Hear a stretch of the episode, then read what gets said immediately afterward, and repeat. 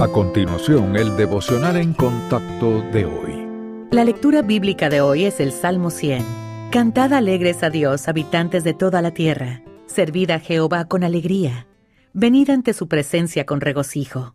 Reconoced que Jehová es Dios. Él nos hizo y no nosotros a nosotros mismos. Pueblo suyo somos y ovejas de su prado.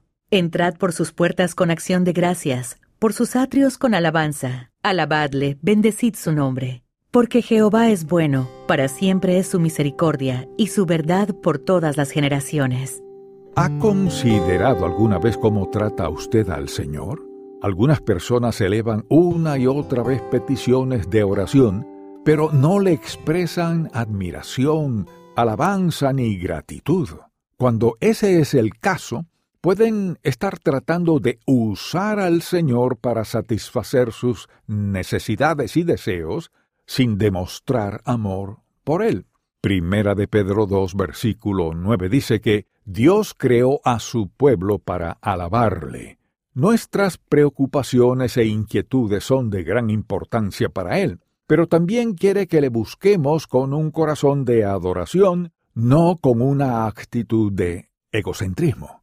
Cuando ensalzamos al Señor, nuestro enfoque se desplaza hacia Él. Entonces comenzamos a recordar su grandeza, bondad, misericordia, amor y fidelidad. Se nos dice que lo alabemos con alegría en todo tiempo, congregacionalmente y con todo el corazón. Incluso vemos a Pablo y a Silas alabando a Dios en medio del dolor y el encarcelamiento. Tómese un tiempo hoy para reflexionar sobre la poderosa obra salvadora de Dios en su vida en vez de acercarse al Señor con una lista de peticiones, alábele por su fidelidad y justicia.